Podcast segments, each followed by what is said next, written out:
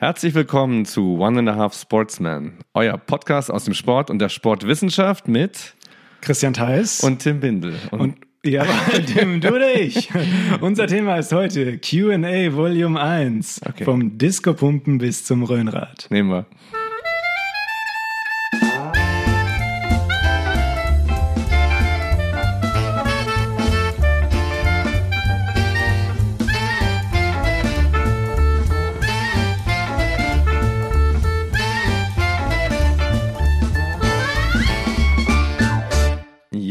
Wie bei einem lausigen Duett wird er einfach übereinander geschwätzt. Keiner weiß, wann er dran ist, aber trotzdem sind wir stolz, diesen Podcast zu präsentieren.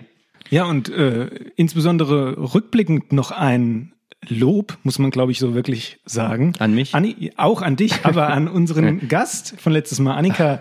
Ähm, man weiß ja nie so genau, das ist ja auch so ein Podcast-Phänomen. Man mhm. geht hier raus und kann es schwer einschätzen, wie es denn so war. Und wenn man sich dann anhört, dann glaube ich, war das doch eine sehr, sehr gut gelungene Premiere letztes Mal mit als mit einer dritten Stimme sozusagen. Auf jeden Fall, da freue ich mich schon drauf, wenn wir auch bald wieder einen Gast bei uns haben. Das hat es wirklich, wirklich interessant gemacht. Ja, ich glaube, das kann man wirklich äh, ausbauen. Und äh, ja, wir sind heute sozusagen in einer Episode, wo es auch um euch da draußen geht. So als Meinungsaustausch kann man sagen. Ja, QA, ach so, als kleine Erklärung, die ganzen Anglizismen, ja. QA, Question and Answer. Also Frage-Antwort gibt's ja. heute so ein bisschen. Genau, ich hätte gerade äh, fast gesagt, es ist so ein Best-of, stimmt aber gar nicht, aber es ist so wie in einer schönen Serie mal eine Folge, wo so äh, nicht so ein Strang verfolgt wird, sondern wo so ein paar Sequenzen äh, sich da so abschlagen. Da freue ich mich drauf. Genau, aber schon auch rückblickend auf die letzten Episoden natürlich. Genau. genau. Und ähm, ja, letzte Episode vergessen. Jetzt deshalb nochmal. Leute, wenn es euch gefällt, was wir hier so in die Mikrofone schwätzen, abonniert uns doch bitte. Wie zum Beispiel den Karl S. Instagram-Kanal, Tim. Ja. Und ähm, habe ich lange nicht mehr angeguckt, muss ich aber sagen. Ich auch nicht im Augenblick. Ich schätze, er hat neue Autos. Ja, oder neue. Hast du ein neues Auto? Nee, also. Ich habe mir jetzt die Woche auch keins gekauft. Nee, da müssen wir also ran. Nee. Bevor wir jetzt an den Hast du dir irgendwas gekauft in der Woche? Ist irgendwas erstanden? Äh, viel Geld für Essen. Für ja. Essen? Hast ja, du Essen doch. gekauft? Also mit wachsendem Alter. Fitnessnahrung? Nee, auch, Aha. ja. Also so so, es gibt so Energy-Riegel, ja. also mit vielen Nüssen und so, da bin ich jetzt so auf dem Trip. Aber sonst, äh, ne, man braucht auch nichts in der Doch. aktuellen Zeit. Was braucht man denn so? Ein Wetzstahl zum Beispiel. ich habe einen Wetzstahl gekauft. Okay, ja. was ist das? Das ist ein, äh, ein Stahl, mit dem man Messer wetzt. Ach, ein Wetzstahl. Jetzt ein Wetzstahl. Ich, ich war gerade schon ja. wieder im. Leute, es wird Zeit für unseren ersten Jingle. Wir müssen hier irgendwie rauskommen. Ja, Auf geht's mit den News.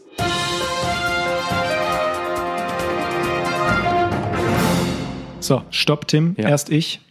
Christian, was macht denn eigentlich die Dissertation? Übermorgen. Nee, ich habe mich nämlich vorbereitet heute. Geht gut voran. Und ja. warum geht's gut voran? Weil ich ähm, mir wieder komplette Tage dafür freischaffen kann.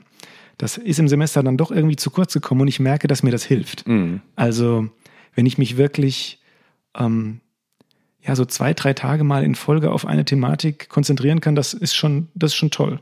Und hast also, einen spannenden Gedanken gehabt? Durchgängig. Ja, sag ja. mal einen. Also sag äh, ein, einer reicht mir schon. Einer reicht dir. Ja, ein spannender jetzt, Gedanke aus deiner Arbeit, deiner Doktorarbeit. Der, ein spannender Gedanke ist die unterschiedliche Wahrnehmung von Trainern Aha. in Bezug auf die Länge, also auf die Dauer, wie lange ich mich im Fitness-Kontext schon ah. bewege. Oh. Das heißt, das variiert. Wenn ich beispielsweise jetzt mal so grob runtergebrochen, wenn ich ins Fitnessstudio gehe, ganz, ganz ich sag mal, banale Anfänger, kann ich die Trainer schon, sehe ich die als Autoritäten an und da mhm. findet ein Wechsel statt. Also bei den Jugendlichen, die sich da länger drin befinden. Okay, ja. das ist interessant. Also das ja, war so ein interessanter ja, Gedanke. Dass die die überhaupt als Trainer ansehen. Also wenn ich in mein Fitnessstudio gehe, dann, dann würde ich die äh, nichts gegen, gegen die, die dort arbeiten. Sicher gut die Leute unterstützen, glaube ich, aber ich nehme die überhaupt nicht als Trainer wahr. Ich gehe da rein und mache mein Ding und sage denen Hallo und Tschüss und einmal gab es, glaube ich, eine Situation, da hat mich mal jemand angesprochen, als ich da eine Übung gemacht habe, der meinte irgendwie, geile Übung, aber scheiße ausgeführt. Sowas will ich überhaupt nicht. Nee, also, oh, ständig unter Beobachtung von einem Experten zu sein, der einem dann sagt, wie man es verbessert. Ja, es mag sinnvoll sein. Aber, aber. für viele Jugendliche hm. ist dieses T-Shirt, was man dann anhat von dem jeweiligen Studio, schon eine, eine Art Autoritätssymbol. Ja. Freibad gibt es auch so Menschen mit T-Shirts, Ja, Autorität. weißes T-Shirt, äh, rote Hose. Hm, Zieh ich demnächst an. Ja, und ein bisschen Sonnencreme auf der Nase. Ja, und Ja. sonst, Tim, bei dir, Äh, ich habe so. jetzt ja schon deine Frage dir vorweggenommen. Also, Dis geht voran, Leute. Cool. Mhm. Übermorgen wisst ihr Bescheid. Und bei dir? Ähm, auch Zeit gehabt, an Artikeln zu arbeiten, zu Themen, die mich auch wirklich umtreiben, was Spaß gemacht hat, mit einem sehr netten Kollegen aus Osnabrück einen Artikel ähm, zusammen verfasst, der wirklich auch mal ganz gut geworden ist. Man weiß ja nie so, wenn einer in Mainz arbeitet, der andere in Osnabrück, man äh, telefoniert so ein, zwei Mal, ob man dann wirklich so ne, auf einer Welle so reitet, weiß man nicht, aber das ist cool, das hat Spaß gemacht und ansonsten bin ich so ein bisschen dabei, alles abzuschließen, was wirklich wichtig ist, um am Samstag in Urlaub zu fliegen. Ah, schön. Darf man, darf man fragen, wo es hingeht? Ja, Teneriffa. Ah ja, Ja, schön. Vielleicht auch mit einem Bodyboard tatsächlich. Ich bin jetzt kein Wellenreiter und kein Surfer. Mhm. Der Urlaub hat auch viel mit Kindern zu tun und an deren Leben so teilzuhaben. Aber ich hoffe mal, dass ich mich mindestens mal mit, einem, mit der Brust auf ein Brett legen kann und durch die Wellen treibe. Da bin ich in der Tat schon Ja. etwas erfahrener mit Aha, dem Bodyboard. erzähl. Ja, es macht mir auch Spaß. Ja, also Wellen ist sowas, was Cool. mir total Freude bereitet. Auch so, also jetzt überhaupt nicht mit irgendeinem Anspruch, einfach das Erfahren, da von der Welle irgendwie getragen Cool. zu werden. Das ist cool. Und ich hatte mir in der Tat im letzten Urlaub, ähm, das war in Spanien, so kleine Anpaddelflossen für die Füße. Also es gibt so extra Mm, so hab ich auch- Flossen hab ich zum, mir auch gekauft, Ja, das hat nicht vor zwei Jahren. Also Ja. entweder habe ich das schlecht verloren. gemacht. Ja, genau. Ich hab's verloren. Ich hab's, es hat nicht Ja. funktioniert. Ja. Es hat irgendwie besser funktioniert, wenn ich mich draufgelegt habe und dann selbst ange, also mit Armen und Beinen Ja. angetrieben habe. Aber ja. die Geschwindigkeit aufzunehmen ist schon wichtig da. Mhm, ne? Auf alle Fälle. Ja. Da, es gibt auch diesen einen Sweet Spot.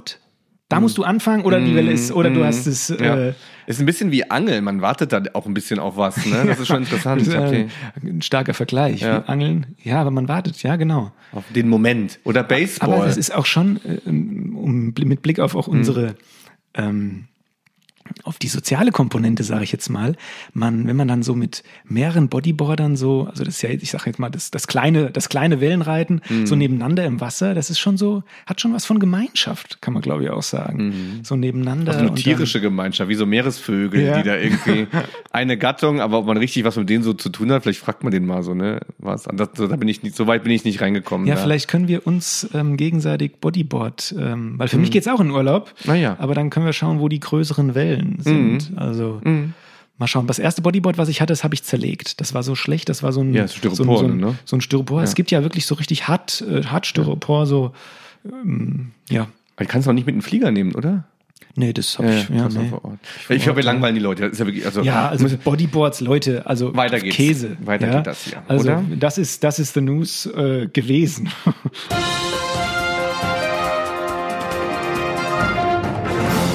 Transition 1 und wir räumen ganz schnell mal mit einer Frage auf Mhm. Ja. und die möchte ich auch aus Selbstzweck beantworten. Wenn immer kommt äh, der Name One and a Half Sportsman, was heißt das denn überhaupt? Und da möchte ich eingeben, Leute, das ist nicht direkt die erste Variante, die man interpretieren kann, weil wie könnte man das, was wäre die Interpretation, die so auf der Hand liegt, Tim? dass es einen Sportsmann gibt und einen halben Sportsmann gibt. Ja, genau. Mhm. Das ist Und, schon mal- äh, wie, schon mal wie sortiert Punkte. man das denn? Was ein Sportsmann ist? Oder? Ja, also auf uns bezogen. Ja. Ja, ich also man- bin der eine und du bist der halbe. Ja, genau. So ist die So ist die einfache, ganz so ist einfache die- Antwort, ja. Ganz So, ich denke, dann einfache können wir auch Antwort. weitermachen. So, das war Transition in- 1 und äh, da kann man den Hörern nach draußen Ja. geben. Denkt mal drüber nach, was es auch für eine zweite oder dritte Interpretationsmöglichkeit gibt. Aha.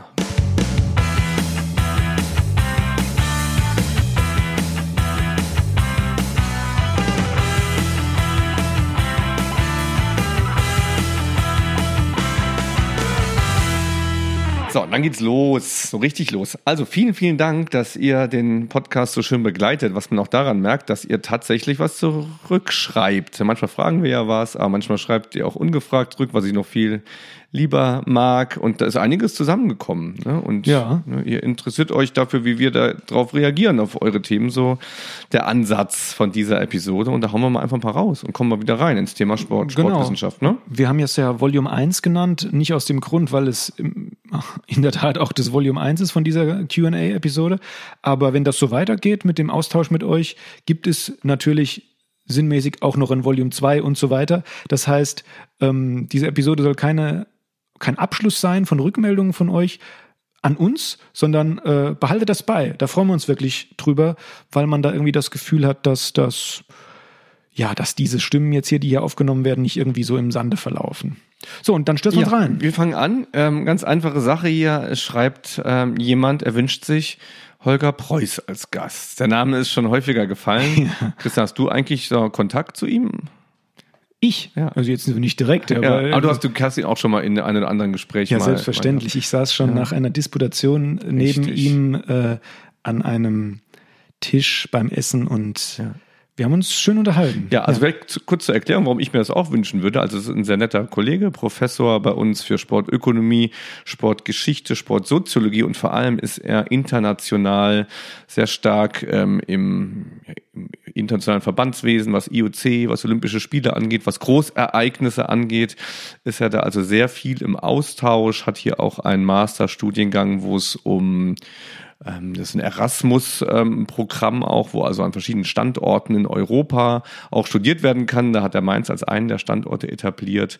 Da geht's viel auch um ja, Berufsbilder in Sportverbänden und ja, wo der, wo der große Event- und Spitzensport zu Hause ist, da ist er forschend dabei. Und das finde ich immer ganz spannend. Ja, also auch ähm, ich weiß gar nicht, in welchem genauen Kontext er sich in Olympia befindet, also mit der Olympia, mit der olympischen Thematik.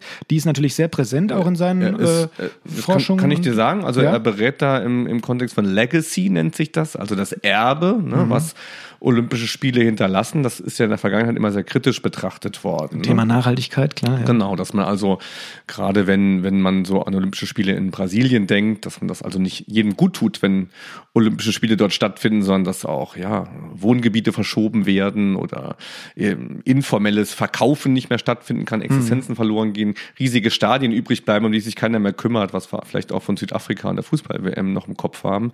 Und dagegen, das, das erforscht er, aber auch um zu zeigen, zeigen, dass es eben nicht nur negative Aspekte gibt, sondern auch sehr viele positive. Und da muss man zurzeit ja extrem kämpfen, weil auch gerade Hamburg, Olympiabewerbung und sowas, keiner will das mehr so richtig haben. Es gibt dann die großen ähm, Volksentscheide, oder was meinst du? Ja, genau? Volksentscheide, genau, die, wo man sich äh, da abwendet von mhm. und der Olympia vielleicht nur als ein, ein Machtsignal für ähm, in China oder vielleicht auch Olympia, Russisch, Russland, die, die Winterspiele, das sind dann also im Grunde von großen ähm, Männern, die ihre Länder ja. repräsentiert mhm. haben wollen, noch ein Thema, aber sonst interessiert das weniger tatsächlich. Ne? Ja, die Kampagne in Hamburg hieß, glaube ich, Feuer und Flamme für Spiele mhm. in Hamburg oder so, so in der Art. Ich fand es, ganz ja. ehrlich, ich fand es schade, ja, äh, dass ja, das in Hamburg nicht stattfand. Äh, Super wichtig auch, mhm. um den Sport, das habe ich ja schon öfter mal auch gesagt, um den Sport auch vielseitig zu halten genau, in unserer Gesellschaft, ne? Und dass es mehr gibt als Fußball, das finde ich wichtig. dafür sind Olympische Spiele im eigenen Land wirklich ganz hervorragend. Aber ich glaube, da sollten wir ihn selber fragen. Wir genau, laden ihn auf alle Fälle. An, oder? Ja, auf dann, alle dann Fälle. nächstes Ding. Hau du mal was raus. Also. Ich hau mal was raus und ähm, da würde ich einfach auf eine Thematik mal eingehen, die mich auch von deiner Seite nochmal interessiert. Die hatten wir schon mal kurz angesprochen und da kam wirklich viel Rückmeldung zu. Das ist die Sporteignungsprüfung. Ja, da kam von vielen die ähm, Rückmeldung. Da hatten wir ja in der einen Episode wo es um den Sportunterricht ging, beziehungsweise auch um ja, didaktische Fähigkeiten von Personen ähm, gesprochen. Und da haben wir anklingen lassen, dass es doch, ähm, ich sag mal, kritisch zu sehen ist, inwieweit denn didaktisch, pädagogisch gut vorgeeignete Personen durch so eine rein leistungsorientierte Eignungsprüfung aus dem Studium gekegelt werden. Beziehungsweise gar nicht aus dem Studium gekegelt werden, sondern gar nicht zum Studium erst zugelassen werden. Und vielleicht können wir ein bisschen brainstormen. Du bist ja eigentlich auch ein bisschen mehr in der Thematik schon drin, glaube ich, weil es da kann man sagen, es gibt Tendenzen oder ja, du kannst ja gleich was zu sagen. Ähm, aber was gibt es denn da für alternative Möglichkeiten? Gut. Gibt es die schon? Wie, wie siehst du das? Also Universitäten gehen das unterschiedlich an. Erstens die Frage, ob es überhaupt eine gibt, ja oder nein. Das ist die erste äh, Thematik. Und wenn es eine gibt, wie sieht die eigentlich aus? Ich mhm. glaube, diese beiden Dinge muss man unterscheiden. Ähm, wir haben letztes in einer vorigen Episode auch mal darüber philosophiert, ob's, ob man vielleicht auch ganz andere Eignungen als Lehrkraft braucht. Und ich glaube, darum geht's nicht. Also es geht nicht darum, dass hier eine Lehrbefugnis erteilt wird oder eine Lehrbefähigung ähm, erteilt oder getestet wird, sondern es geht tatsächlich darum, dass man ähnlich wie in der Kunst oder auch in der Musik, aber im Journalismus haben wir es auch, dass wir tatsächlich äh, ja so etwas wie eine eine eher talentorientierte Eignung vorsieht. Also hat mhm. das jemand eigentlich zunächst mal so körperlich drauf, was hier passiert. Das andere kommt hinterher. Das ist sicher noch auch einem Ansatz geschuldet, ähm, wo man, wo das, das, das sportliche Körper und, und der Spitz- und Leistungssport sehr zentral war. Insofern kann man in Frage stellen, ob man so eine körperliche Eignung braucht. Auf der anderen Seite gibt es ja die Befürworter davon, die, wie ich meine, auch zu Recht sagen, auf irgendetwas muss man aufbauen, wenn man auch nach wie vor Praxis im Studium hat.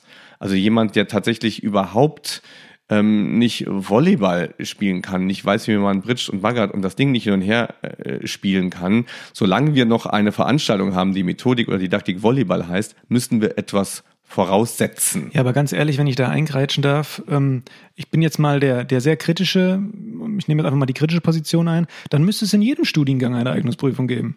Denn irgendwelche Fächer, oder ist es ein ökonomischer Grund, dass man sagt, man kann einfach keine 100 Leute in einem äh, man kann keine 100 Leute in einem Volleyballkurs ähm, abbilden. Okay, das kann ich dann noch verstehen. Aber theoretisch könnte ich ja auch einen Vortest Stochastik machen oder irgendwie Nein, sowas. ich kann, ich kann erst, ich kann erst didaktisch arbeiten. So der Ansatz, wenn die motorischen Grundfertigkeiten da sind, damit ich nicht so viel Zeit verschwende.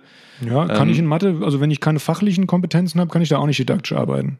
Sag ich jetzt mal so entgegen dann würde man sich nicht für ein Mathematikstudium entscheiden. Genauso könnte man sagen, ja. ich würde mich dann nicht für ein Sportstudium genau. entscheiden. Ja, ich, ich verstehe deine Position. Ja. Ich nehme nur jetzt mal eine sehr krasse ähm, Gegenposition ein und frage mich da, okay, aber warum gibt es das dann in, ich meine, es gibt ja auch Eignungsprüfungen ja. in ähm, Musik und Kunst, glaube ich. Gibt auch Sprachtests. Ja? ah, stimmt, ja, richtig. Richtig, ja. Das sind so wirklich ähm, Literacy, Grundfertigkeiten, die man im Grunde noch so aus der Schule mitbringen muss was du jetzt sagst mit Grundfertigkeiten, Stochastik und sowas, ja, das könnte man wahrscheinlich auch machen. Wir könnten mhm. die Fächer eventuell auch probieren. Ähm, Musik ist ähnlich wie Sport auch nochmal da wirklich ganz auf, auf einem, an einer Prüfungssituation gerade, ob das überhaupt sinnvoll ist. Ne? Was ähm, befähigt einen dazu, Musik zu studieren. Da wird dann auch Hochkulturelles abgebildet, ein Instrument vorzuspielen. Aber wenn ich Hip-Hopper bin oder ein guter DJ, bin ich ja. auch sehr stark in der Musikkultur drin und hätte vielleicht auch Interesse, das zu studieren. Also ich bin im Moment gerade auch in einer Akkreditierungskommission, der wird von außerhalb also auch Studiengänge bewertet.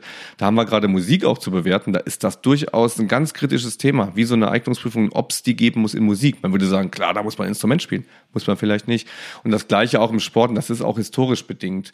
Insofern gibt es da Bewegungen auch. Hm, siehst du denn einen Unterschied? Ähm, weil das kam auch von einem Hörer und einer Hörerin, wurde das ähm, gar nicht mal differenziert, dass, ähm, oder siehst du einen Unterschied in dem, ich sage jetzt mal, ehemaligen Diplomstudiengang vom Bachelor of Arts, sage ich jetzt mal, und einem Lehramtsstudiengang, Bachelor of Education?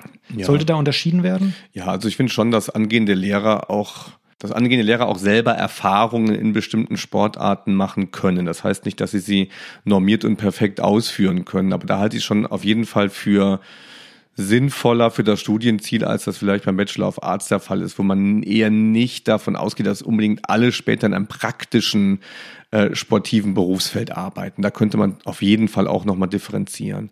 Und was du eben angesprochen hast, wir, wir arbeiten hier auch permanent in, in Kommissionen und Gruppen, um diese Eignungsprüfung auch anzupassen. Und das zentrale Problem, das ich mit der Eignungsprüfung habe, das ich mit der Eignungsprüfung auch in Mainz habe, ist das, ist, dass das prozentual deutlich mehr Frauen an der äh, mhm. Prüfung scheitern als Männer. Also wenn wir schon eine Eignungsprüfung haben, dann muss die gerecht sein. Dann muss die ähm, Bewegungen oder Sport aus auch der Lebenswelt, aus den Lebenswelten von Frauen repräsentieren. Ja. Das, das haben wir ja gerade wenig, also ja. oder kaum könnte man, glaube ich, auch sagen. Und da möchte ich noch einen, ich zitiere einfach mal aus einer Rückmeldung einer Hörerin, gebe ich mal kurz in die Runde und die schreibt, ähm, es wäre toll, es wäre so toll, wenn man irgendwann mal vielleicht mehr nach Lehrkompetenz statt nach Leistung in eine Eignungsprüfung gehen würde. Das ist natürlich erstmal eine schöne Idee, aber schwer, glaube ich, abzu, ähm, abzufragen, abzuprüfen. Da sind wir nicht für zuständig an der Uni, würde ich fast sagen. Also ist das dann die zweite Phase?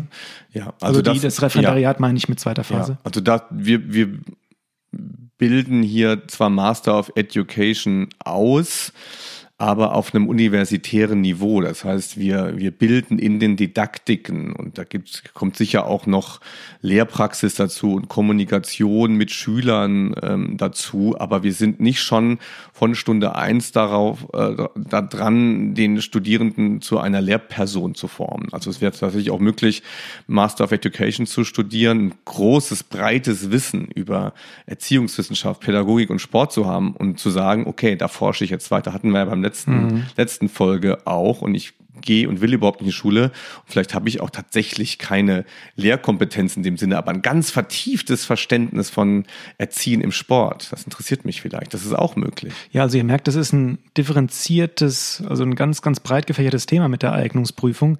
Ich glaube, wir, wir machen da mal eine Eigenepisode zu. Da kann man Ja. nochmal ausführlich drüber sprechen. Ich gucke jetzt auch mal auf die Uhr. Ja, ihr Ähm, schafft das, eine Eignungsprüfung. Die ist auch echt, die ist Ja, machbar. die eine Sache- die ist machbar. Und wenn es irgendwie ein Problem gibt, einen Förderbedarf, wenn es eine, eine Behinderung oder Benachteiligung gibt, gibt es durchaus auch einen Ausgleich dafür, Mhm. den man beantragt. Also das ist keine unüberwindbare Hürde. Das Jetzt, jetzt muss ich noch mal einmal den, ähm, ich sag mal, den, den Blick von oben runterwerfen auf die Prüflinge der Eignungsprüfung und sag nur eine Sache. Ähm, all die Sachen, die wir jetzt gerade gesagt haben, ähm, Geschlechtergerechtigkeit etc., die unterschreibe ich sofort, aber auch unabhängig von Geschlechtern. Ich bin oft in der Eignungsprüfung hier ähm, eingeteilt beim Bankdrücken. Ja, ist ja auch so eine sehr streitbare ähm, äh, Disziplin der Eignungsprüfung. Aber egal, ich bin äh, da eingeteilt. Und eine Sache, die gebe ich euch, wenn ihr denn plant, eine Eignungsprüfung jetzt bald abzulegen, die möchte ich euch einfach mal in die Hand geben. Leute, es kann nicht sein, dass ihr euch dann hinlegt, die Stange anfasst und dann hören wir bei, ich sage jetzt mal, mindestens 20 Prozent, aha, so fühlt sich eine Bankdrückstange an. Also ich glaube, das einfach mal vorher zu, oder eine Langhantel an, ja, das einfach mal vorher zu ähm, ja, zu üben, ähm, das ist nicht zu viel verlangt, wenn man sich in eine Eignungsprüfung stürzt. Das nochmal so als kleiner böser ähm, äh, Output von mir. Bankdrücken ist doch super. Ja, natürlich. Ähm, das heißt also Vorbereitung, ihr schafft das, aber da wird vielleicht auch ja, die ein oder andere Veränderung passieren. Können wir da einen Strich drunter machen? So? Ja, ja, weiter geht's. Okay, weiter geht's. Ich bin dran, ne? Ich, guck, ich gucke wie wieder und da finde ich was ganz Tolles hier. Ähm, hier haben wir jemanden ähm, durch unseren Podcast bestärkt darin, sich eine Pizza in den Ofen zu schieben und nachher noch ein Bier trinken zu gehen. ich weiß, welche Phrase das von dir war. Ja, das finde ich gut. Ich würde da gerne noch auch was ergänzend zu sagen. Ja, macht das. Ja. Macht das. Verlernt das nicht. Verlernt nicht, euch eine Pizza in den Ofen zu schieben und ein Bier trinken zu gehen. Absolut. Da möchte ich auch was anfügen, direkt an die Thematik. Lasst mich Was für eine Pizza eigentlich? Was für eine Pizza Was isst du für denn gerne? Pizza? Was, was für eine Pizza Belag, Christian? Was nimmst du da drauf? Wir würden jetzt? Pizza essen. Was hast du, was hast du denn Äh, Ich Bock? esse gerne diese mit, ähm, wie sagt man, Rucola und. Ähm, Das, ja, das ist so ja, das ist ja voll bisschen- 2000er. Das und deine ist- erste ist Pizza, als du, als du ähm, da in der Grundschule in der Schach AG angefangen hast, hast du die zum ersten Mal Was gegessen, ist denn gerade in mittlerweile? Also ich Ähm. brauche nicht so fancy Sachen mit so. Ich esse auch gern Avocado, aber auf der Pizza brauche ich es nicht zum Beispiel. Avocado auf der Pizza? Gibt's ja, keine Ahnung, man, doch, Ja. doch. Es gibt Ja. mittlerweile, die Leute schmeißen alles drauf. Ähm, aber ich wollte an deinem Pizza-Ding noch eine Ja. Sache dranfügen, weil ein ähm, ehemaliger Schiedsrichterkollege von mir hat geschrieben, er fand unsere Behandlung des Thema Fitness ganz toll, ähm, weil wir es endlich mal anders betrachtet haben als Zitat, wie werde ich immer breiter, wie esse ich immer gesünder und wie werde ich selbstdarstellerischer, produktfinanzierter Influencer. So, das geht so ein bisschen auf die Social Media Schiene ein, die wir auch nochmal in einer extra Episode als kleiner Ausblick schon abhandeln wollen. Aber wenn ihr euch da bewegt in Social Media, ist natürlich ganz viel. Wir machen uns ja immer so ein bisschen ansatzweise, ja, drüber lustig ist jetzt ein, ja, wir finden es schon kurios, wenn man es aus der Beobachterperspektive, ähm, Karl S. ist ja immer so unser Beispiel, da gibt es ja noch unzählige mehr, die dann einfach sehr krass in die Extreme gehen, ja. Und das passt gut mit dem Bier trinken und Pizza essen. Leute, es muss nicht immer alles Clean Eating sein, es muss nicht immer Witz- alles Ja, ich finde das, Thema 1000 so, ich finde das. Thema so spannend. Ich hatte mal eine, eine Studentin, die hat Fit mit Pascal, das war vor drei, vier Jahren, ein Typ, der relativ viele Follower hatte, die hat ihn interviewt, weiß nicht mehr zu welchem Thema. Auf jeden Fall habe ich da auch ein bisschen recherchiert über den und der hatte mal geschrieben und auch ein Bild gepostet, dass er mit Freunden ein Bier trinken war und da musste einen unglaublichen Shitstorm über sich ergehen lassen, dass, dass Pascal als ein Vorbild jetzt für seine Fitness-Follower, der bot auch so Reisen an, wo es um Gesundheit und so geht, in seiner Freizeit tatsächlich ein Bier trinkt. Und ne, das ist. Ja, das sage ich nur harder, better, faster, stronger. Das ist für unsere Playlist gerade Ja. übrigens gewesen. Ja. Ich muss mal wieder ab und an was Ach reinwerfen. so, aber. Ja. Daft Punk die- war die das gewesen. Playlist. Ja, ja. Ja, genau. Ja, geht mal ein Bier trinken. Ja, also ich ertappe mich da auch ja immer mal wieder, dass man, wir hatten es ja eben schon, ich ähm, gibt ja die einschlägigen Fitnessmarken, wo man sich dann auch mal einen, eine Alternative zu Nutella oder so, aber irgendwann denkt man sich dann auch, Leute, wenn es alles im Maß ist und wenn man mal ein Bier trinkt, ähm, Aber ja, Man kann muss dann, auch- muss, ich- ich muss dann durchatmen. Ja. ich irritiere auch gerne in Fitnessstudios und das geht total leicht. Also nehmt mal eine Packung Prinzenrolle mit in, ins Fitnessstudio. Schön, ja. Genau, esst die danach oder besser noch währenddessen. Legt mal eine schöne Packung Prinzenrolle neben euch auf die Handelbank und guckt, was passiert. Ja, Thema Fitness Ja. kam gut an übrigens. Da habe ich noch eine, ähm, auch eine schöne, ähm, eine schöne Info gehabt von einem, äh, eine Zuschrift. Es ging nämlich darum, so, wir hatten auch mal drüber gesprochen, was so im Fitnessstudio so passiert und so weiter und so fort. Und da hat er gesagt, ähm, das fand ich ganz lustig, weil ich das verstehen kann und ich, vielleicht hast du das auch schon mal erlebt. Das kommt jetzt so als kleiner Side-Fact nochmal mit rein, ja. Ähm, was ich ja überhaupt nicht leiden kann und der Kollege nämlich auch nicht, der, der hat meinen vollen Support. Ähm, wenn ich eine Übung mache vor dem Spiegel, irgendwas mit äh, Kurzhanteln und dann kommt irgendjemand und macht exakt dieselbe Übung Ach. direkt neben mir, aber mit dem dreifachen Gewicht. Drei Wiederholungen, guckt dann mal kurz nach links, legt sie hin und geht wieder weg. Ja, ich sage, ja, komm Junge, ist okay. Ja. Alles klar. Also da musste ich lachen, als ich das gelesen habe, das fand ich lustig. Es gibt so viele schöne Sachen im Fitnessstudio. Ich beobachte das auch total gerne. Also Jugendgruppen, das ist ja auch so dein Thema. Ne, Das finde ich manchmal so ungerecht. Da, gibt, da merkt man, die fangen gleichzeitig an zu trainieren. Der eine hat aber eine bessere Genetik, wie es oft so heißt. Und der wird dann super breit und der andere bleibt einfach äh, schmal. Das ist echt, total, echt schwierig. Und eins meiner Lieblings, Fitnesspärchen.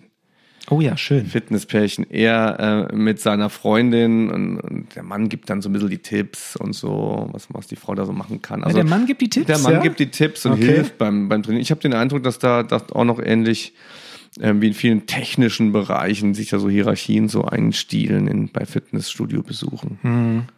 Mein Lieblings bei sowas ist Sport und ähm, Geschlechterhierarchien ist ähm, Radtouren. Mal beobachten, wenn zwei äh, Menschen mit dem Fahrrad unterwegs sind und Mann und Frau, wer davor fährt. Das ist eine Hobby-Empirie von mir. In 80, äh, 98 Prozent der Fälle der Mann. Ja, der gibt Mann den fährt Weg. vor. Mann, Mann Ja, fährt vor. Man fährt immer vor. Ja, also schon. 98 Prozent. Ja, das war übrigens, falls ihr es nicht äh, mitgekriegt habt, unser Punkt Disco-Pumper. Ja, ähm, weil wir auch ähm, jetzt vielleicht den, den, also das war nicht unser Punkt, sondern das leitet gut über zu dem Punkt Disco-Pumper. Ähm, ein Hörer, jetzt muss ich nochmal kurz zu der Seite blättern, der hat geschrieben, er hat es einem Kollegen aus dem Verein empfohlen. Disco-Pumpen. Nein, eben nicht. Unsere erste Episode, weil er gesagt hat, ähm, ich habe eure erste Episode einem Kumpel weiterempfohlen, der eben nur im Fitnesscenter ist, um sich für die Disco aufzupumpen. Aber halt Na. nicht, und als Nachsatz noch, aber halt nicht fit ist. Zitat Ende. Na und? Ja, Ja, schön, oder? Dass man sowas auch beobachtet. Ja. Muss man fit sein? Oder kann ich nicht Ja, die, fit das, aus? das ist ja eine Frage, die ich gerne den Jugendlichen stelle. Was ist denn Mhm. das überhaupt fit sein? Und dann ko- kommen sie oft ins Schlingern. Dann, dann kommt doch oft die Gesundheitsthematik mit rein. Ja, fit sein Mhm. heißt doch irgendwie gesund sein, aber, aber, aber auch ähm, Fähigkeiten haben, den Mhm. Alltag zu meistern. Also irgendwie so, dann kommt immer, ich muss, will beim Umzug helfen können oder irgendwie sowas tragen, dann ist man fit. Ja, ähm, fragt euch mal selbst zu Hause, was heißt denn für euch fit sein? Und wenn ja, seid ihr fit? Warum seid ihr fit? Was macht das für euch aus? Gibt keine, gibt keine Definition davon. Es ist erst ein Thema 40 plus, glaube ich. Vorher kann man rein für die Oh, Disco. mittlerweile nicht mehr. Nee, Glaube fit ich nicht. sein. Ja, to be fit. Unter 40 kann man doch noch alles. Kann doch beim Umzug helfen. Es gibt doch nichts mehr zu tragen. Wir haben ja früher noch so Schallplattenkisten durch die Gegend getragen. Es gibt so nur noch einen USB-Stick. maximalen Oh Gott, USB-Stick. USB-Stick, wir sind auch, Also- schon, wir sind auch noch 2000, das ist alles in der Cloud Genau. heutzutage. Komm, ich mach mal ein neues Thema. Machen wir ein hier. neues Thema. finde Das, nämlich war ganz schön. Ähm, unsere Disco-Pumper-Story. Hier will jemand was äh, zu Negativerfahrungen im Sportunterricht beisteuern und schreibt, meine älteste Schwester musste in der Grundschule ins schon kaum wertend klingende, äh, ironisch gesagt, Sonderturnen. Das war eine zusätzliche sechste Stunde, in der nur die Körperklause ble bleiben in. Anführungszeichen. Anführungszeichen, genau. Ja, Sportförderunterricht, ähm, das gab's. Das, das Thema Inklusion, das hat diese Idee de- des Sportförderunterrichts abgelöst. Das war gerade in der Grundschule ein Thema, dass man ähm, ja, in den 2000ern noch, aber die Kandidatin hier ist 79 geboren, also sie war in den 80ern in der Grundschule. Klar gab es da Sportförderunterricht. Also man hat geguckt, welche Kinder motorisch Defizite haben, ist ja erstmal auch eine gute Idee, so, ne? Und die haben dann eine Sondersportstunde bekommen. Das macht man heute anders. Also man versucht in einem inklusiven Kontext, also wo, wo alle im Grunde gemeinsam Sport treiben, ähm, diese Defizite auszugleichen. Denn das, was die Kandidatin, Kandidatin, das, was die Hörerin hier äh, anspricht, ist ja genau richtig. Man ist dadurch stigmatisiert, ne, als jemand, mhm. der eben was nicht so gut kann. Ja, was möchte man dadurch? Da sind wir ja eigentlich schon wieder in didaktischen Kontexten. Man möchte dadurch die ähm, Heterogenität der äh, Gruppe verringern, indem wir praktisch ja eine eigene mhm. Klasse anbietet. Allerdings ist natürlich schon so, dass ähm, auch allein der Name Sondertouren, ja, das mhm. hast schon recht, das ist natürlich sehr, sehr wertend gemeint. Allerdings jetzt rein aus dem, äh, rein aus einer, ich sag mal, neutralen Perspektive ist natürlich eine Differenzierung der Gesamtgruppe in kleinere Gruppen, was ja. ja auch im Sportunterricht generell passieren soll eigentlich. Man soll ja auch im Sportunterricht Differenzierung so anbieten, dass sie aber von den Schülern mhm. eben nicht aktiv wahrgenommen werden. Das heißt, im schönsten mhm. Fall, inwieweit das, ich weiß auch übrigens, das möchte ich nochmal rausschießen zu unserer Sportunterricht-Episode, viele Sachen klingen natürlich in der Theorie immer sehr glatt gebügelt, sehr schön und ähm, wenn ich da mit Sportlehrern mich unterhalte, geht auch einiges nicht so, wie wir oder auch wie andere sich das in Theorien vorstellen. Das ist schon bewusst. Da gibt es auch Einzelfallentscheidungen von Sportunterricht zu Sportunterricht, von Lerngruppe zu Lerngruppe. Aber ähm, generell ist es, glaube ich, schon gut, wenn man es schafft, ähm, auch in einem sehr heterogenen ähm, Sportunterrichtsgefüge ähm, für jeden eben adäquate Differenzierungsmaßnahmen anzubieten. Aber eine generelle Segregation, und das wäre das? Ähm, ja, ist, ist, ist, das generell? Also eine Segregation, ja. Nein, ich meine, ist das ähm, in dem, in dem wie definierst du jetzt generell? Also, weil die haben die dann, ich weiß es jetzt nicht mehr ja. aus eigener Erfahrung, haben die dann nicht noch Sportunterricht in der Klasse oder ist das Nee, ein, nee, die haben nicht in der Klasse. Die Ach so. Haben, das sind nur die, die den Förderbedarf haben. Die haben ein eigenes Setting.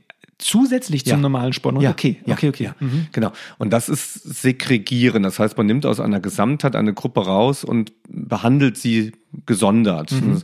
Deutschland hat das ziemlich stark gemacht in der Pädagogik. Wir haben ja ein ziemlich ausgeprägtes Sonderschulsystem auch gehabt, ja. muss man fast sagen, weil das auch abnimmt.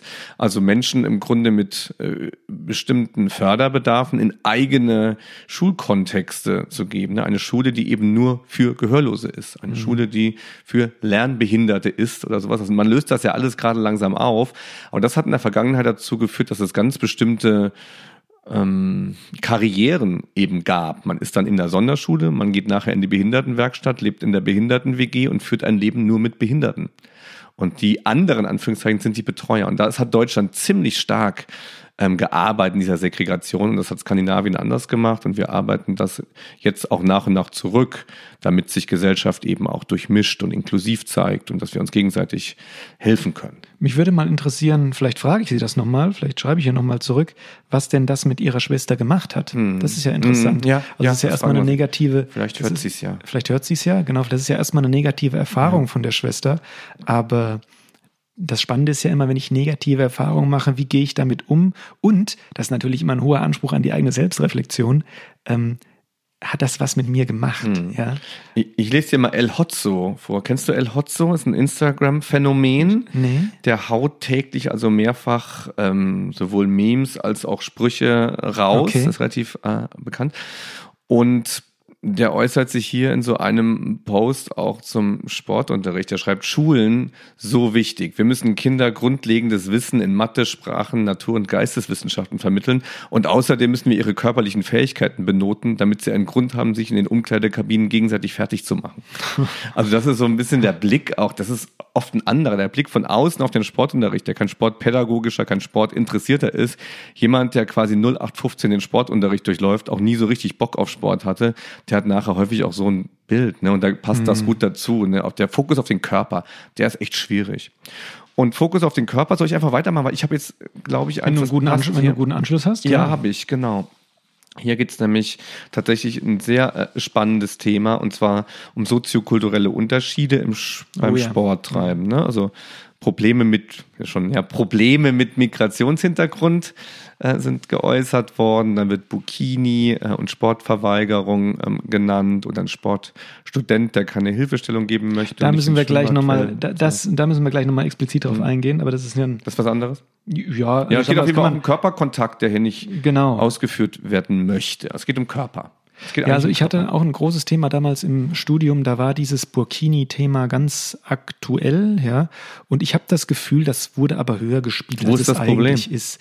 Ähm, erstens, wo ist das Problem, ja? Und Nummer zwei, ähm, wie viele Leute betrifft es denn wirklich? Mhm. Ja, das ist mhm. für mich immer so eine Sache. Ja. Da wird dann so, werden dann so Fotos durch die Presse gejagt und ähm, ja, ich, ich kann es immer schwer bewerten, wie viel, wie dann die wirklich die absoluten Zahlen sind, ob man da ein Fass aufmacht, was denn wirklich sein es muss. Ist, es ist ja. ein super wichtiges Thema und das hat man jetzt auch gerade wieder im Kontext mit ähm, Rassismus ja ganz stark. Und wir müssen uns daran gewöhnen, oder viele müssen sich daran gewöhnen, dass man nicht aus der Mehrheitsgesellschaft heraus diskutiert, sondern dass man tatsächlich versucht, die Perspektiven anderer, die durch die Geschichte, durch äh, ja auch durch Kolonialsituationen äh, aus der Vergangenheit, durch religiöse Differenzen einfach ein ganz anderes Standing in der Gesellschaft haben, die es schwer haben, mhm. ja, die und die das sicher nicht machen, um, um Stress zu machen irgendwie, sondern die was etwas anderes, was nicht der Mainstream ist, mitbringen in eine Gesellschaft und gerne gleichberechtigt behandelt werden wollen. Das ist sicher jetzt ähm, im Sportunterricht ein ganz spannendes Thema, weil hier eine bestimmte Art von Körperlichkeit eben vorausgesetzt wird und eine bestimmte Art auch seinen Körper zu zeigen vorausgesetzt wird. Und ja. da finde ich, sollte man schon, schon auch ähm, darüber nachdenken, wa warum das jemand vielleicht nicht möchte, ja, oder zumindest akzeptieren, dass das für jemanden auch ein schwieriges Thema sein kann. Ich glaube, dass das ein schwieriges Thema sein kann, das wird doch von allen eigentlich akzeptiert, oder? Also ähm, ich, ähm, mhm. ich tue mich schwer, immer über diese Sache zu diskutieren, weil man dann, ähm, weil ich immer denke, müssen wir das uns zu einem so großen Thema machen? Wen stört es denn wirklich? Ja, ähm, wenn dann so ein, ähm, äh, ja, ich denke mal in dem Fall, wenn wir jetzt beim Thema Burkini bleiben, ja, ähm, wenn das alles so auch von äh, ähm, ich sage jetzt mal von den hygienischen äh, Bedingungen, weil das ist ja, ich glaube, ist ja fast wie ein Badeanzug, glaube ich, so ein bisschen dicker oder ein bisschen, dann äh, soll das soll das angezogen werden, ja.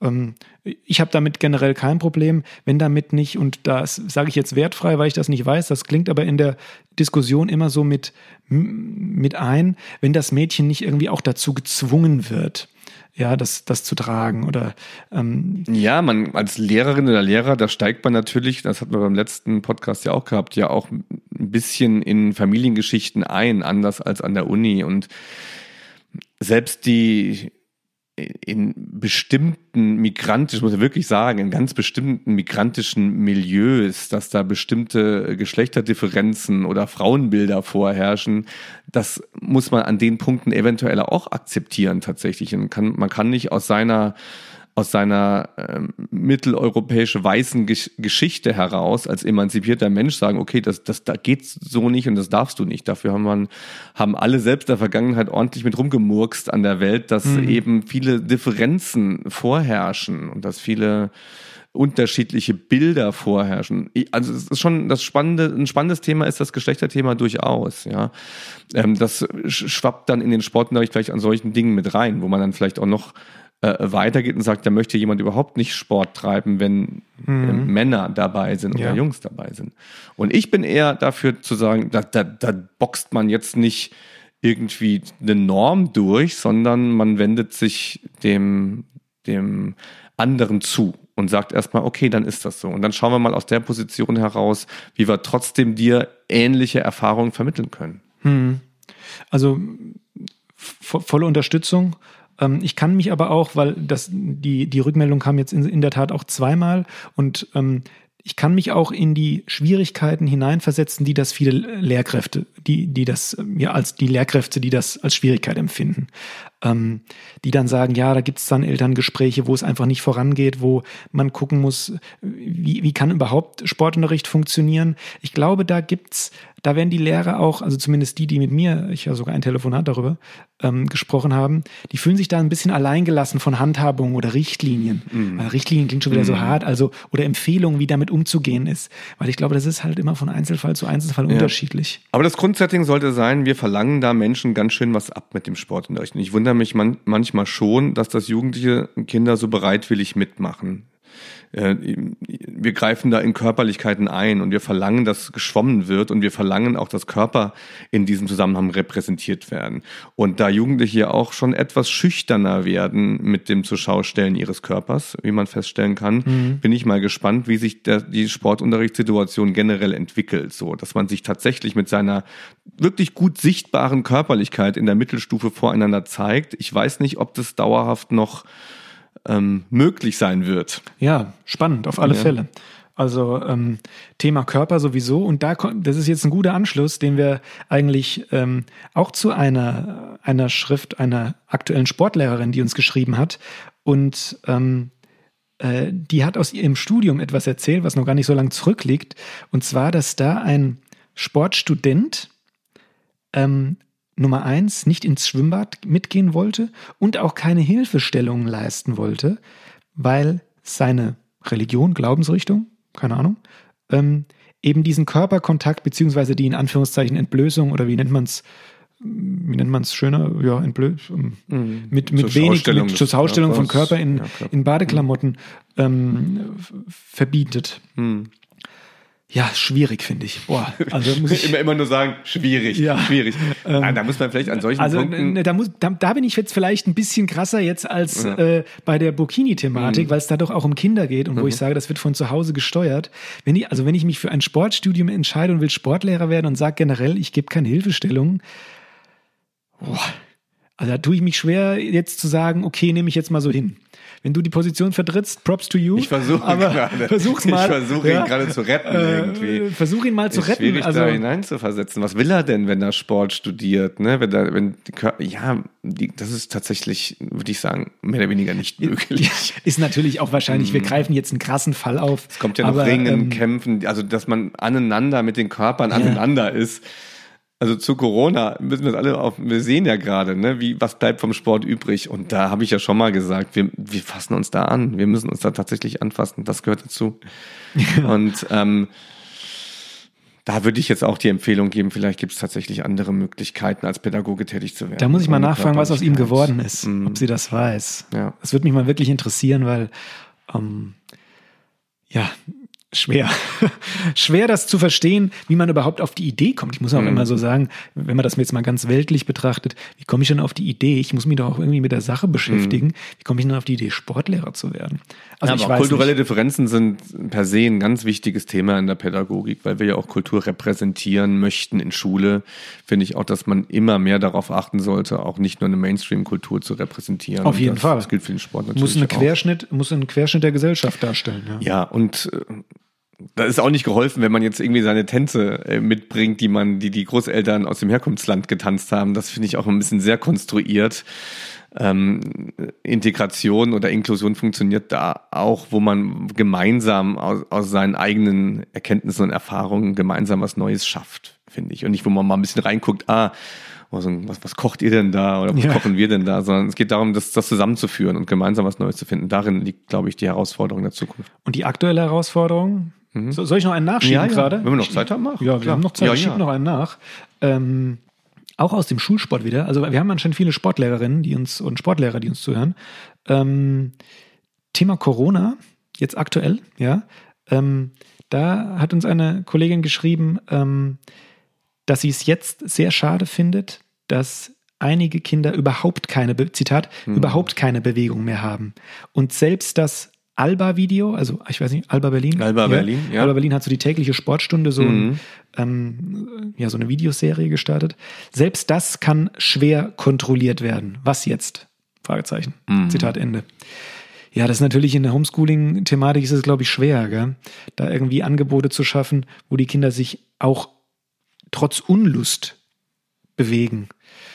ja, ja da kann man jetzt wieder nur auf einen tollen Motivationscharakter hinweisen, aber ich meine, das spannt gut den Bogen zu dem, was du gesagt hast. Wir brauchen wieder Präsenz in den, ähm, ja. in den Themen. Ja, ja, absolut. Der Sportunterricht, der hatte äh, wirklich keine große Relevanz jetzt in letzter Zeit gehabt und ähm, ich habe jetzt kurz gestockt, weil ich natürlich gibt es Möglichkeiten für Kinder rauszugehen und Sport zu treiben, aber der Zusatz, den die Hörerin hier genannt hat, der ist natürlich relevant. Kinder, die sich eh nicht motivieren können, die jetzt extern zu motivieren zum Sport treiben, Also ja. sie hat dann noch geschrieben, ähm, wo Sportunterricht die einzige Bewegung in der mm. Woche darstellt. Mm. Mm. Ja, ja gibt es ja. definitiv so, so Fälle. Also ich kann ähm. beruhigen, die, diese zwei Sportstunden der Woche, die bringen es auch nicht. Ja, wenn es um Gesundheit geht. Ja. Ne? Also das, die alleine werden auch nicht reichen. Das heißt, wenn die Personen dann nachher wieder im Sportunterricht sind, dann ist ihnen auch nicht viel geholfen.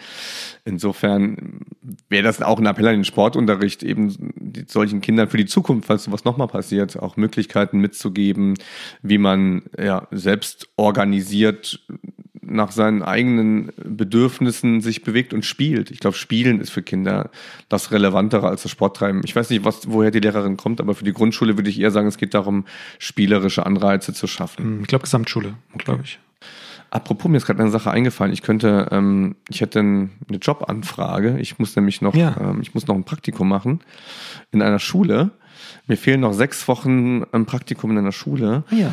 Ähm, ich habe ziemlich viel in der Grundschule geforscht und auch zum Teil unterrichtet, aber in ähm, Rheinland-Pfalz nach dem Hochschulgesetz brauche ich noch ein bisschen Praxisnachweis in der weiterführenden Schule. Ja, ich habe total äh, coole Projekte, die ich gerne an Schulen mit entsprechenden Lehrkräften, äh, Lehrkräften durchführen würde. Und ich bräuchte Schulen, in die ich drei Wochen mal reinkam, um dort zu unterrichten. Also, also Leute, wer möchte, wer möchte seine Schüler mal richtig bestrafen? Ja. Wer möchte die Schüler mal richtig bestrafen? Ich hätte einen abzugeben hier. Gibt Pizza und Bier. ja, genau. Richtig. Hab tolle Projekte vor. Meld meldet euch. Eventuell kommt am letzten Tag Karl S. vorbei. Ja. wir machen das ja. zusammen. Dürfen wir noch was hier machen? Ja, wir müssen zu unserem oh, zweiten ja. Punkt noch kommen. Oh ja, oh ja, oh ja. Äh, das kam mhm. im Effekte des Sports, äh, kam eine sehr, sehr ja, ausführliche, du hast schon mal angeteased in einer der letzten Folgen. Mhm. Ähm, ich glaube, man kann sie auch nennen, ja. Das ist ja, ja kann, wir also wir haben ja die Episode genannt vom Disco-Pumpen bis zu ähm, was habe ich geschrieben, bis zum Röhnrad, ja. Und jetzt kommen wir zum Röhnrad. Sarah, Tim, magst du mal kurz zusammenfassen, was sie geschrieben hat? Ja, Sarah ist äh, Weltmeisterin im Rhönrad und ähm, eine ganz tolle Sportlerin, eine ganz tolle ähm, Studentin, die kurz vor ihrem Abschluss steht. Ja, oder ich glaube. Hat sie ihn bereits? Also sie ist auf dem letzten, Sarah. sie ist auf der letzten Rhönradrunde Richtung recht. Abschluss. Ja, genau. ja, ähm, wirklich eine, eine ganz tolle Sportlerin und sie hat beschrieben, äh, wie sie mit dem Rhönrad um die Welt gekommen ist. Das heißt, sie ist nicht mit dem Röhnrad um die Welt gerollt oder wie, wie man es nennen mag, sondern mhm. sie ist eben auf sportliche Wettkämpfe gereist. Das Röhnrad und ihre Fertigkeiten, ihre Leistungen haben sie um die Welt gebracht und da sind ihr ganz viele tolle Dinge passiert. Und sie hat Menschen, tolle Menschen kennengelernt und ähm, sie bedankt sich im Grunde bei dem Sport und bei dem Röhnradfahren, dass sie das dadurch erleben durfte. Genau, das war im Zusammenhang Effekte des Sports und mhm. ich muss nochmal hier aus ihrer aus ihrem langen Text eine Sache rausgreifen, weil ich mich mit der total identifizieren kann. Und äh, sie schreibt, ähm, das alles waren wunderbare Erfahrungen und insbesondere ähm, hat sie diese Erfahrung als ganz besonders wertvoll äh, wahrgenommen, die, und jetzt wird es wichtig, außerhalb der Wettkampfhallen mm. stattgefunden haben.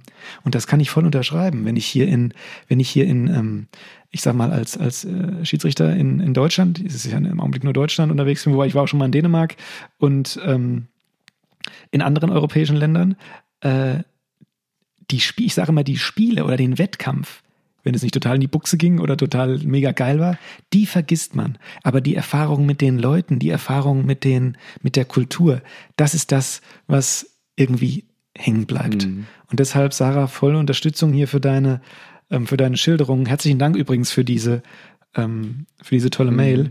Also sie schreibt praktisch, dass der Sport ja sie befähigt hat, Erfahrungen zu machen, auch abseits des Sports. Mhm. Ja, ist glaube ich ganz toll. Mhm. Ja, es gibt das könnte ich mal noch mal ganz kurz was zu Sport und sozialer Arbeit sagen. Es ist eine Möglichkeit, den Sport einzusetzen, also den Sport als ein Köder zu verwenden.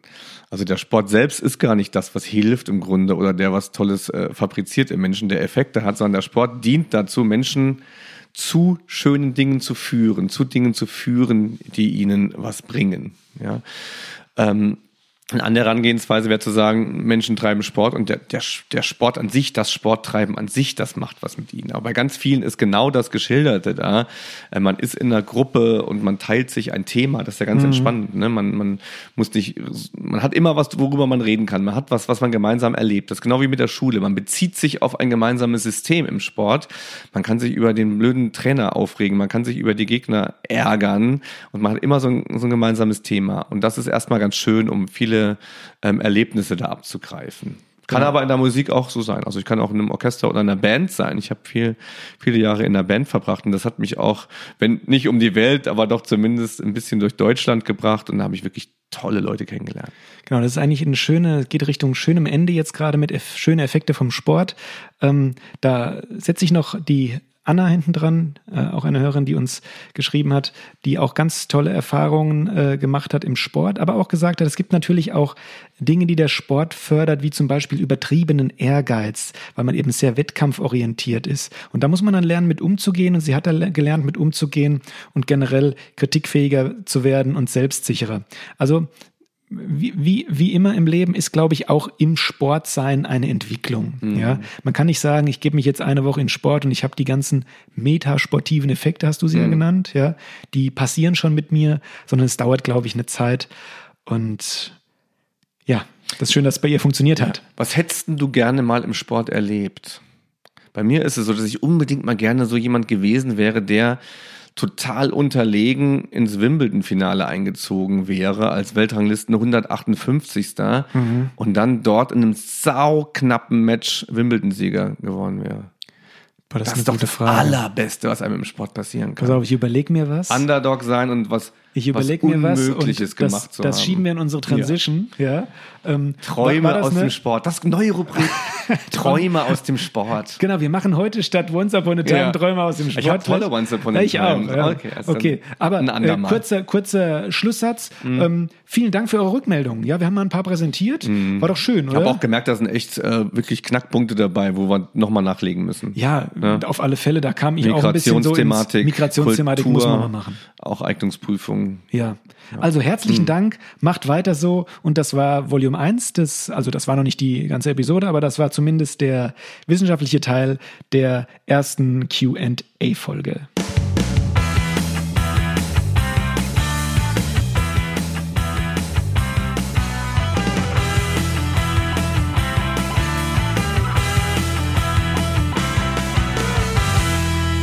So, was hätte ich gern mal erlebt? Erfolg. Ja. Nee, aber so, so ein Bayern-München-Erfolg meine ich nicht. So irgendwie. So schon absehbarer ja, Erfolg? Ja, nee, nee. So, so, nee, gar nicht. Unterlegen sein und, und dann irgendwie so. Ja, wir sind mal mit Jahres der U18 äh, Hessen-Pokalsieger geworden im Basketball. Völlig mhm. überraschend. Das war so ein, ja, mhm. jetzt erinnere ich, das war völlig mhm. überraschend. Und man gedacht, ja, wie Limburg damals, äh, klappt niemals. Mhm. Und dann äh, haben wir irgendwie, haben wir es irgendwie geschafft. Ich weiß gar nicht mehr wie.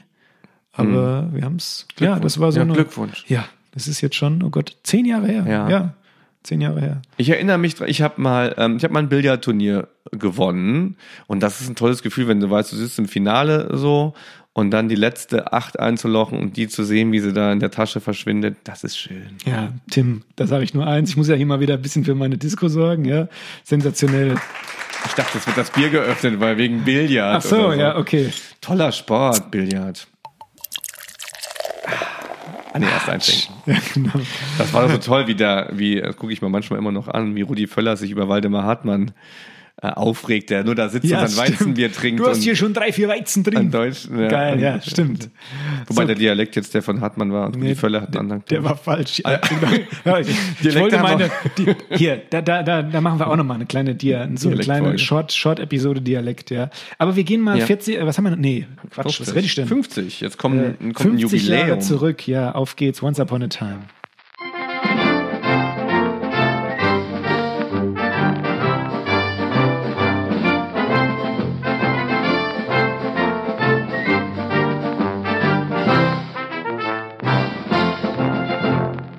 Fange an. Ich bin zum ersten Mal noch nicht geboren. Nicht mal meine große Schwester ist geboren. Erst ein Jahr später, 1970 sind wir. Trotzdem ist dieses ja. Jahr doch noch irgendwie ähm, präsent. äh, für mich aus einem Grund, weil ich es auch immer in der Vorlesung habe. Das ist ähm, das Gründungsjahr der Trimm-Dich-Bewegung. Ach, okay. Und irgendwie kennen wir das alle, glaube ich, noch. Der Und Trimm-Dich-Pfad. Der Typ, der steht auch immer, der Trimmi, so heißt er, der hält den Daumen nach oben, hat diesen schwarzen Scheitel, irgendwie eine knollige Nase oder sowas, wenn ich mich recht erinnere. Und der steht da immer noch in kurzer Hose und Trikot vorm DOSB in Frankfurt rum. Das ist also, das war damals eine Riesenkampagne. Da hieß es zunächst 1970, lauf mal wieder, ja, cool. ähm, fahr mal wieder Rad. Und äh, das war eine Riesenkampagne, die ging über Jahrzehnte. ist das eigentlich eingeschlafen? Ist das jetzt komplett eingeschlafen? Wie ist das jetzt gerade? Ja, es sollte 2008 nochmal irgendwie wiederbelebt werden, aber ähm, das ist vorbei.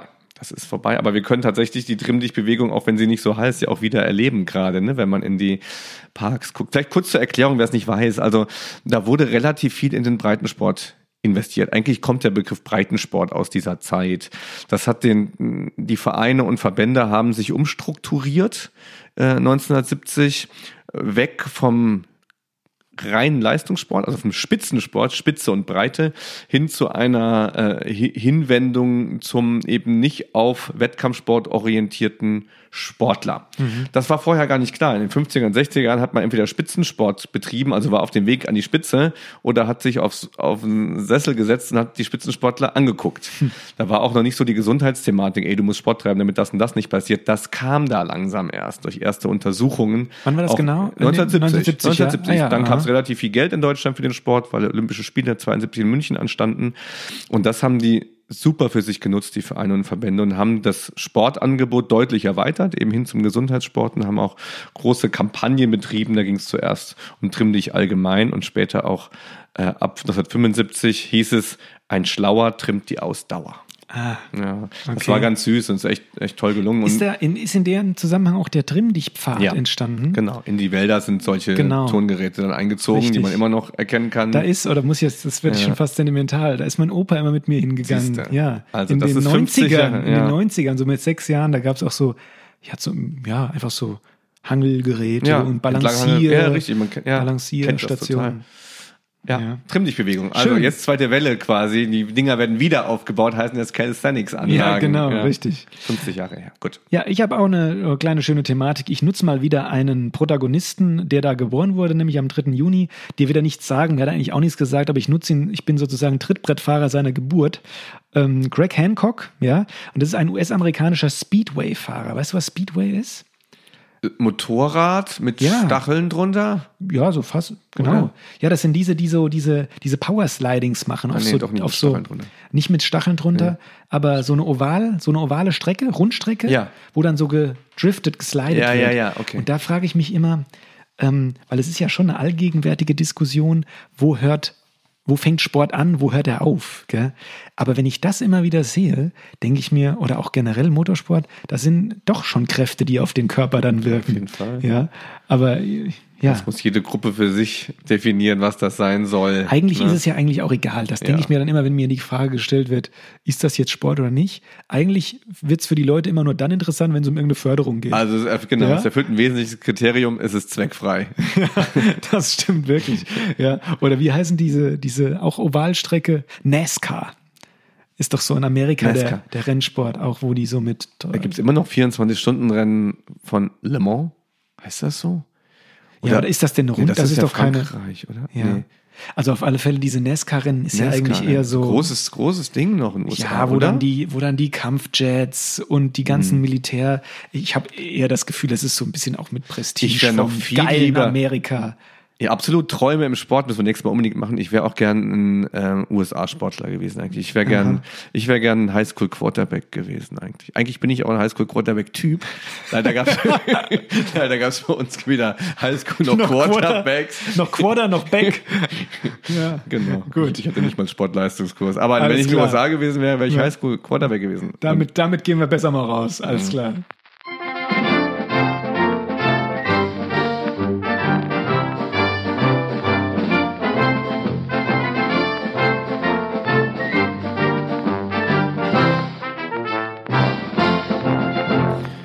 Ich hätte Bourbon auf der Rückbank eines Cabriolets getrunken, dann hätte ich einen Unfall gehabt und würde nicht mehr leben. Wer war das? Gut, dass ich, ich. Achso, ich dachte, das wäre jetzt angelehnt an, angelehnt an irgendeine das war ich Geschichte. aus meiner Parallelwelt. Also insofern bin ich ganz froh, dass Sehr es nicht gut. so gekommen ist. Ja, kleiner Rückblick hier auf unsere Aufnahme. Also ich merke für euch da draußen, wenn man springt zwischen den Themen, ist viel anstrengender. Also es war ähm, mhm. anspruchsvoll heute, sich mit den ganzen Themen nochmal, ähm, also von Sprung zu Sprung, aber schön, weil es mhm. irgendwie, weil es irgendwie einen gefreut hat. Oh, ich finde das super, dass da so viele ähm, Rückmeldungen kamen. Dass es da Rückmeldungen gibt überhaupt. Natürlich. Ich würde nie ungefragt mich irgendwo melden. Aber wir haben ja gefragt. Aber wir haben gefragt. Ja. Komm, ich hau noch einen auf die Playlist. Let ja. me think about it. Dad, dad, dad. Du hast, hast du jetzt schon da irgendwo die extra so Dinge dahingelegt, die du da. Tim, du hast so vorgelegt das erste Mal. Ja, ja ich, ich habe lange keinen mehr gebaut. Ich warte wieder, bis einfach sowas kommt. Wann, Kennst du noch einen Apache-Song? Du wirst das gar nicht, ne? Apache 207? Doch, klar. Ja. Aber nur so den. Also ich ja, unterwegs so, heißt der neue Song, finde ich tatsächlich ganz Den habe ich noch nicht, glaube ich. Unterwegs. Ich war so noch, bin noch auf Roller. Habe ich den zweiten Apache-Song jetzt auf der Playlist drauf? Ja, du, ich musst erst du musst erst eine Line raushauen. Nee, kann ich nicht. Ach so, in den Song. Wir, so. sind, wir, sind, wir sind wieder also, unterwegs, glaube ich. wir, du und ich sind Mal. wieder unterwegs hier mit dem Podcast genau. vielleicht. Wir sind ähm, schwer, schwer unterwegs. Übrigens, bald ist, ähm, das müssen wir uns eigentlich auf die Liste setzen, so als kleiner Abschluss noch. Ich mach schon, ich jingle schon mal an. Oh nee, warte mal, vielleicht eher den hier. Was könnte das heißen? Was ist bald hier? Kinder kommen zu uns auf den Campus. Ja, das können wir doch eigentlich mal nutzen, ja, oder? auf jeden Fall. Kids Camp. Ja, Kids Camp Bin ich bald. super froh, dass wir das geschafft haben, ähm, dass wenigstens Kinder hier mal irgendwie Sport bekommen, nachdem so lange nichts los war. Da machen ja auch Studis mit, gell? Ja. Vielleicht können wir das irgendwie nochmal, vielleicht machen wir da eine Sonderepisode mhm. zu. Wäre bestimmt ganz spannend, so mhm. wie sie das so wahrnehmen und. Oder wir machen, können ja irgendwie Insta Live vom Kids Camp machen. Geht sowas? Ja, Klar, Insta können wir auch machen. Ja. Insta Live mal vom Kids. Camp machen. Auch. Also, Insta Leute, es, es geht voran. Ja. Ähm, also herzlichen Dank euch alle, dass ihr wieder dabei wart. Ähm, abonnieren nicht vergessen. Haha, sagt man immer so. Äh, ja. Hast du noch was, äh, was du mitgeben möchtest an der Folge? Ich gehe das gerade nochmal rückwärts durch. Ja, diese Themen zur äh, kulturellen Diversität. Mhm. Da haben wir beide, glaube ich, ein bisschen gemerkt, wie, wie wir, wie man ein bisschen schlingert. wie man schlingert, wie man Schwierigkeiten hat. Aber da muss man sich bei sich selbst irgendwie sagen, das ist gerade und es war immer schon so wichtig, das muss man ernst nehmen, mhm. da muss man sich reinarbeiten, damit muss man sich beschäftigen und ja. nicht sagen, naja, ist schwierig, sondern, also ich, ich merke für mich, da muss ich nachlegen. Auf jeden mhm. Fall. Und ich würde auch sagen, da legen wir mal eine extra Episode nach. Ja. Das wird auch für ja. uns anspruchsvoll werden, aber ja, so kommen wir auch weiter. Ja, unserem, Sport und LGBTQ. Ja, oder das. Ja. Genau. Also Leute. Ja, jetzt ähm, reicht's aber. Genau. Jetzt, jetzt reicht's auch langsam. Und in diesem Sinne, das war One and a Half Sportsman. Mit Tim Bindel? Nein, Tim, wir machen so. das nochmal. Leute, wir schneiden so, nicht. Wir schneiden nicht. Deshalb bleibt das Claim. drin. Wir haben den Claim, genau. ah. genau. Das war One and a Half Sportsman. Ja, wir haben. Nein, wir haben eine Frage. Gottes Willen. Jetzt müssen wir doch schneiden. Nee, jetzt Nein, wir schneiden nicht. Nein, wir, wir haben nicht. eine Frage und ihr hattet zehn Antworten. Ihr hattet ganz, ganz viele Antworten. Und dafür vielen Dank. Aber genau. normalerweise habt ihr eine Frage. Und wir haben zwei Antworten. Und wir sind Tim Bindel. Und Christian Theis. Yeah, yeah. Cheery ho.